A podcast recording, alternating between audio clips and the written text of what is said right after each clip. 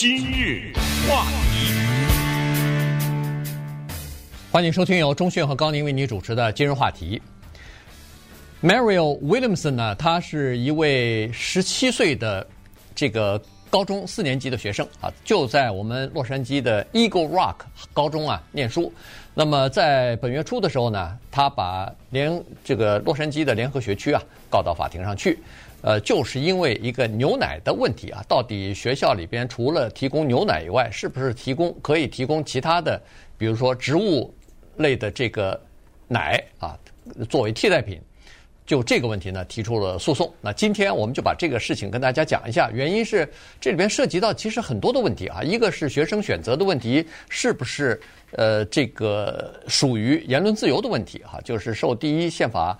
这个修正案的保护，另外呢，就是在学校里边，这个有很长时间历史非常悠久的提供牛奶的这件事情哈。那么，美国现在的奶业和这个呃乳业的情况，以及现在为什么越来越多的人呃转喝这个植物类的这个奶，而不喝动物的牛奶哈。所以这些事情呢，实际上平常在我们的生活当中都是接触到的。但是呢，我们没有认真的或者仔细的去想。那现在通过这个案子呢，实际上让我们了解很多这方面的情况。这个案子可不只是一个牛奶啊！如果这个十七岁的女孩子打赢了这个官司的话，她的波及面呢将会是非常的广，因为她除了把洛杉矶学区告上了法院以外，她还附带的告了另外一个机构，叫美国农业部。嗯，她呢是和一个叫做。责任医疗医生委员会联合在一起，把这两个机构告上去的。这个故事呢，咱们先从洛杉矶学区，实际上确切说是叫 Eagle Rock，啊，这个地方的一个高中开始说起。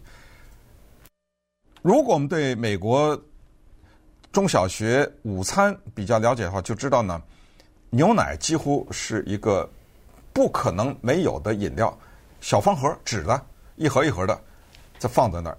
你就拿就完完了。对，这个是呢，美国农业部在第一次世界大战以后啊，一九一九年的时候呢，因为战争的需要，制造了大量的牛奶，导致牛奶过剩，所以这个时候开始在学校里面呢推广牛奶，而这个呢也得到了整个的牛奶工业的配合，所以这个做法呢多少年来那就是司空见惯，也没有什么人有太多的疑问，而且呢。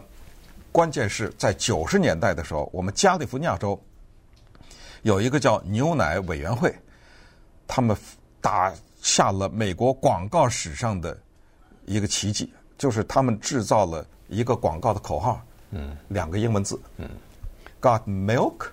他这个 milk 还要带着问号，哎，对，喝了吗？喝牛奶了吗？或者理解为买牛奶了吗？嗯，等等，你都可以这么理解。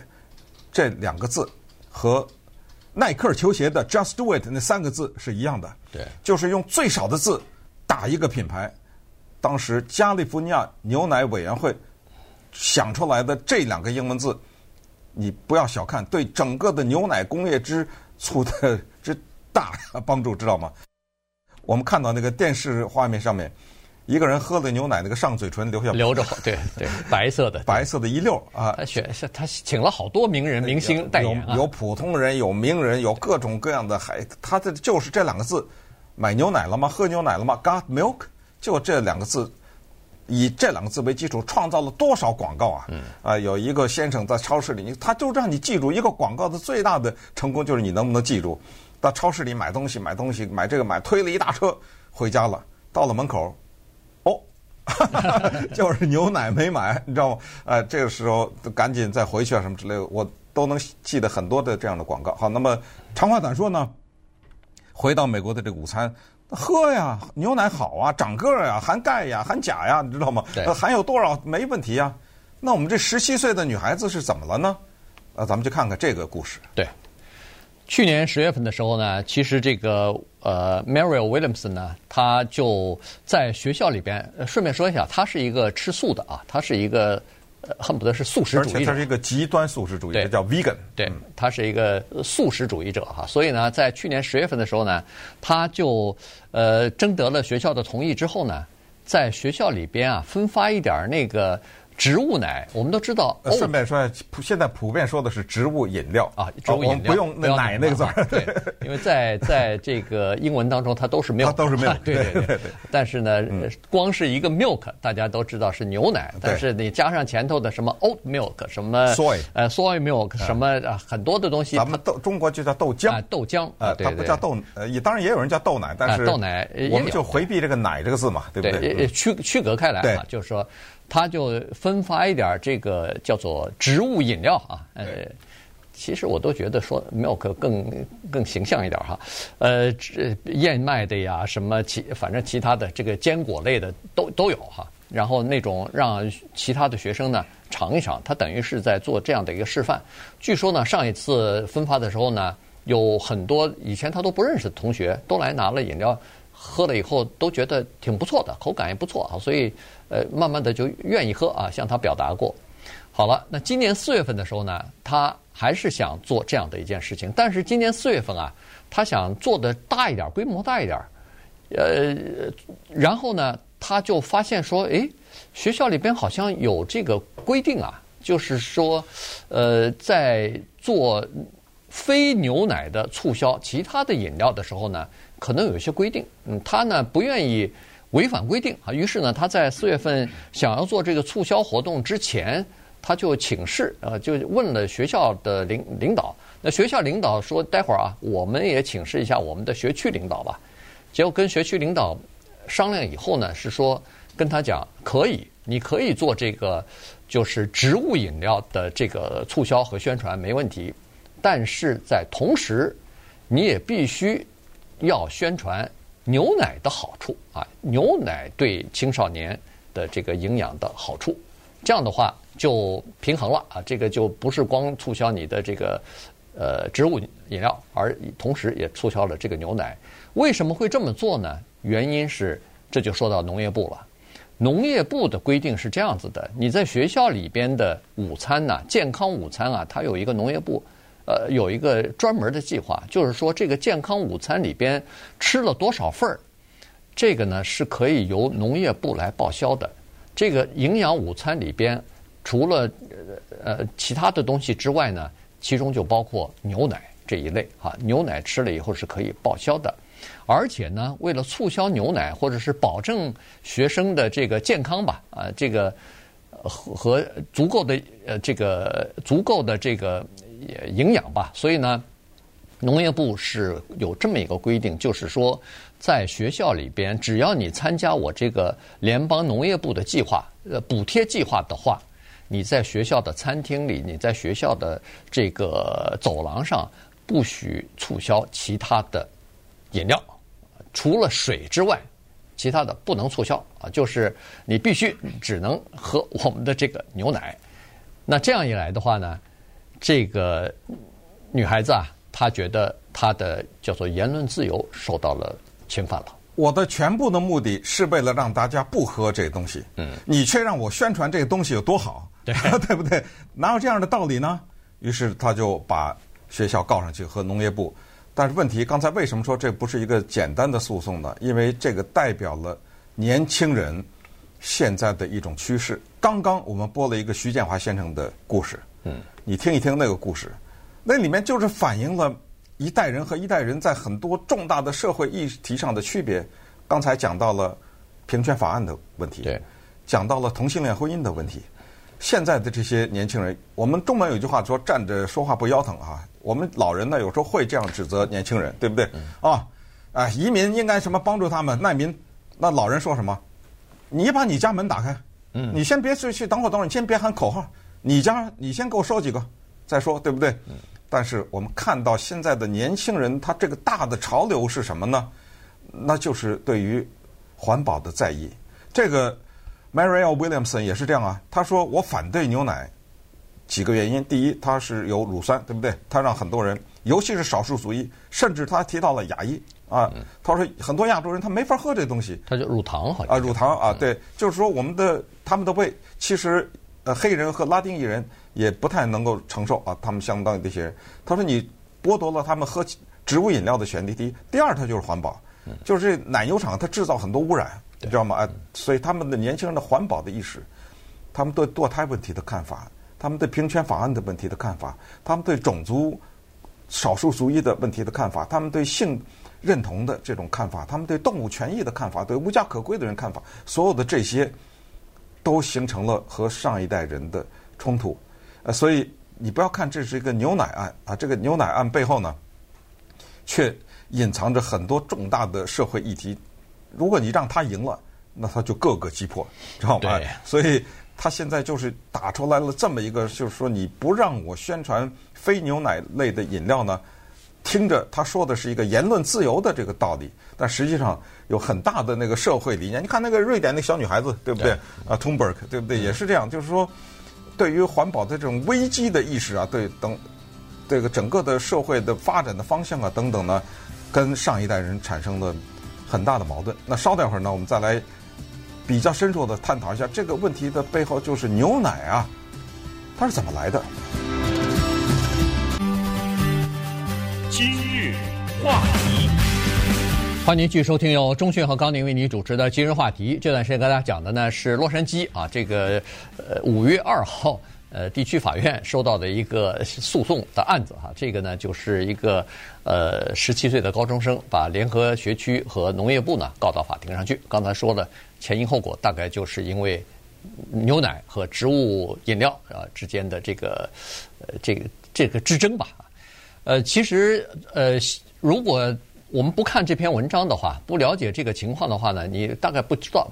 现在其实在美国啊，尤其是年轻人 Z 时代的这些年轻人啊，他们喝牛奶的这个比例啊减少了，在他们当中，这个喝牛奶的这个比例呢，据下降了差不多百分之二十，和整个的美国的总体的平均喝牛奶的量来比，年轻人喝牛奶的反而少了，因为他们有其他的替代品，比如说植物饮料，比如说。这个吃更多的酸奶或者吃 cheese，呃，当然这都是这个乳制品啊，但是呢，它不是液体的流质的这个牛奶，呃，这个是一回事。另外一个数据呢，其实也蛮有意思的。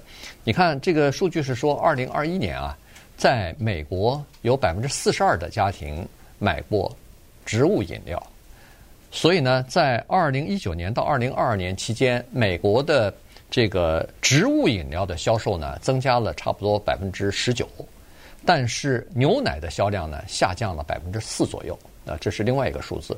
第三个数数字应该知道的就是奶牛奶的工业哈，现在他们为什么会呃紧紧的要抓住这个学生这个市场呢？因为别看学生在这个学校里边只吃一餐中餐哈，但实际上在学校里边这个牛奶的销量。占整个牛奶销量的百分之七左右，也就是说，这个百分之七是不能放弃的一个阵地。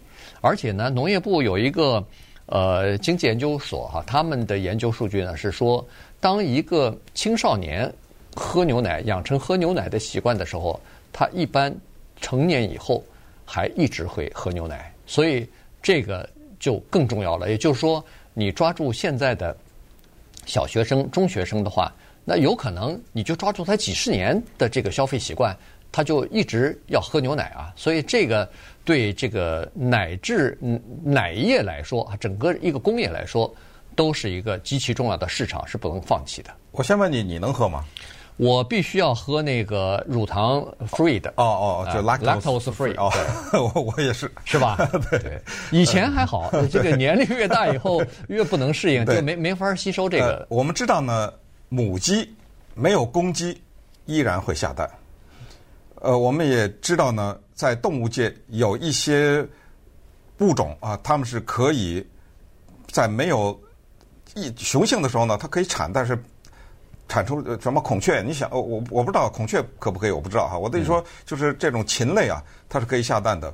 下了蛋以后，它不能再孵出，不可能啊！对，啊，对，它没有，它没有受精嘛，对，它不是不可能。但是我问问大家这样的问题。那母牛如果它没有过交配，没有生过小牛，它会有奶吗？我先问大家这个问题。我们喝的牛奶是哪儿来的？如果是那个母牛生了小牛以后，它在产生出来的奶，那那小牛喝什么呢？对不对？这个问题，在疫情以前呢，美国电影演员 Joaquin Phoenix 因为主演电影《Joker》小丑啊，而获得了奥斯卡最佳男演员奖。他那一天上台领奖的时候呢，在下下面下面的人完全没有防备，他突然声情并茂的呢讲了一番话。那么这一番话对牛奶工业造成了重创。如果你是 牛奶工业的人的话，你绝对是心惊胆战听他讲的下面这段话，因为他的影响力非常大。因为呢，他讲的时候是声情并茂。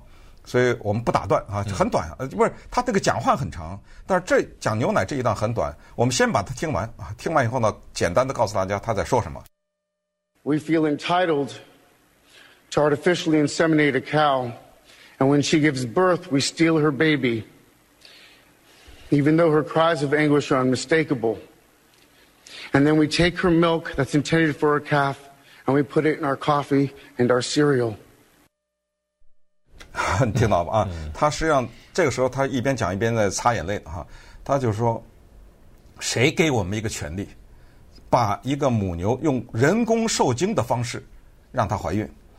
怀孕以后，立刻他用的是强迫的抢走或者偷走他的小牛，把他本来应该喂给那个小牛的奶放在我们的麦片和咖啡里面。可是。”在这个过程当中，我们听到的那母牛的哀嚎是毋庸置疑、毫无疑问的，就是那个母牛看到自己的小牛就被这么拿走，它在哀叫，但是我们就不管了，因为我们需要喝喝咖啡啊，因为我们要吃，是不是这么回事儿？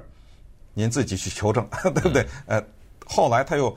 借题发挥讲了一句讲了一些话，那一次的奥斯卡得奖，他那一番话从一开始第一句话一直到最后是精彩无比啊！他站在台上就是说，我并不比你们下面这些没得得奖的人好到哪儿去啊！最后他就说我这个人是一混蛋啊！他说我过去在拍片的时候是一个很难相处的人啊！我这个人得罪了多少多少人，这就是一个深刻的自我的检讨。他说我今天感谢你们的是，你们居然看到我这么一个恶人，还给我机会，然后他。转而讲，就是人类在这个地球上是说多么的自我中心啊！他是他在他的讲话当中，他认为人和物、动物啊什么都是平等的。好，那么回到这个问题，就是当这种信息传达出去的时候，你认为不会影响很多人吗？对不对？我们之前讲过，Oprah Winfrey 一句话就是说，以后我不再吃汉堡的，都让美国的牛肉工业蒙受重创。他在这么一个舞台上，全向全球发送这个信息，所以我们今天讲的就是一种。社会的责任感啊，让这年轻人感到他们有必要要有行动了啊！不光是这个，那么这个诉讼将会走向何方，我们不知道。但是现在就已经拉开了序幕。对，呃，肯定啊，这种呃争执啊，这种分歧会越来越多啊。就是在餐桌上，呃，至少在学校里边开始吧。呃，家里头咱们就不管了，家里头是完全是自由的意志。但是在学校里边的这个提供，要不要提供替代性的，比如说植物饮料？呃，当然，在最早的时候呢，我是知道这个农业部啊，它规定这样的方法，它规定这样的，呃，它可能也有它自己的考虑哈。首先，它是认为说，牛奶确实是对两岁到十八岁以下的，就是这个年龄段的这个年轻人呢，提供了必要的，他们必要的十多种这个各种各样的营养素啊。所谓钙、钾、磷、锂嘛，哎，对，这些东西含钾、含磷和维他命 D 嘛。对，然后呃，强壮骨骼啊什么的，反正对孩子的成长。呃，发育是有好处的啊，这是肯定的。然后他们也规定了说，如果你不能喝牛奶的话，确实有些人孩子不能喝牛奶，那没办法，那学校是可以提供水的。如果你要是植物饮料的话，第一是费用比较高，农业部现在负担不起，所以呢，他们的规定是说，如果超过这个牛奶的费用的话，对不起，我不报销了。这个就要学校里边自己。掏出钱来，比如说贵了几分钱，那那一盒牛奶，那你学校就自己从自己的经费里边拿出这个这笔钱来啊，来来补贴。所以有很多学校他呃就是不愿意这么这么做，或者学校本身经费。就不够。他的要求就是，如果你要喝植物奶，要医生证明。对，医生要。此人不能喝牛奶。对，这个呢，对低收入的家庭来说，也是一个，呃，至少也是一个负担吧。嗯、另外呢，我倒觉得这个农业部当时的这个规定呢，我记得当初也曾经有过报道，就是他们担心有一些碳酸饮料，就是软饮料的这些行业啊，进入到那个餐厅里边去。可乐什么之类的，哎，可乐之类的东西，呃，这种东西呢，说实话对年轻人并没有什么好处，就是糖水。嗯、所以呢，呃，在这种情况之下，它规定的比较比较矮板一点。可是问题现在就必须要承受这个呃法庭的挑战了。如果法庭是说你必须要把所有的替代品都可以放进去的话，那我想可能那些。什么可口可乐啊，什么这些公司大概也在等着呢，呃、也在看着呢。等不了，那一定一定会拦截的。